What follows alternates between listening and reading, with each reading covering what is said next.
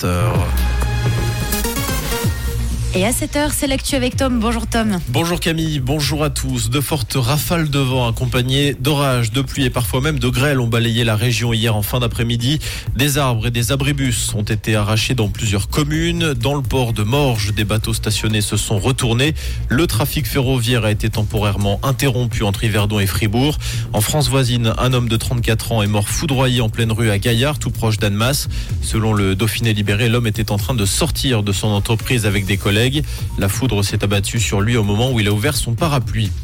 Les six policiers impliqués dans la mort de Mike ont été blanchis. Le tribunal d'arrondissement de Lausanne a estimé qu'il n'y avait pas de lien de causalité entre l'intervention policière et la mort du Nigérian. Ce dernier avait perdu la vie en 2018 après un contrôle antidrogue musclé à Lausanne. La sortie du tribunal a été mouvementée. Des personnes ont crié à la justice complice et à la police raciste. La famille de la victime pourrait faire appel de cette décision. Les cinq passagers du submersible recherchés depuis dimanche près de l'épave du Titanic sont morts, annonce faite par l'entreprise dans un communiqué.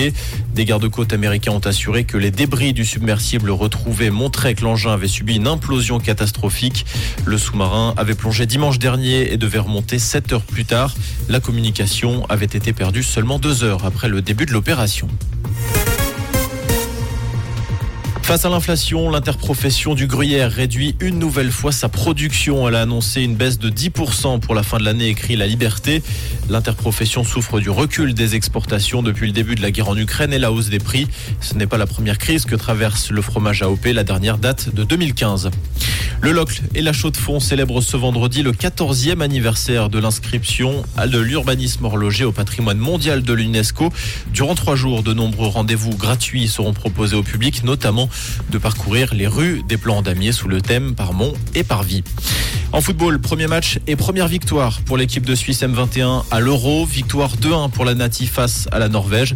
Pour leur prochain match, les Helvètes affronteront l'Italie. Ce sera dimanche dès 18h.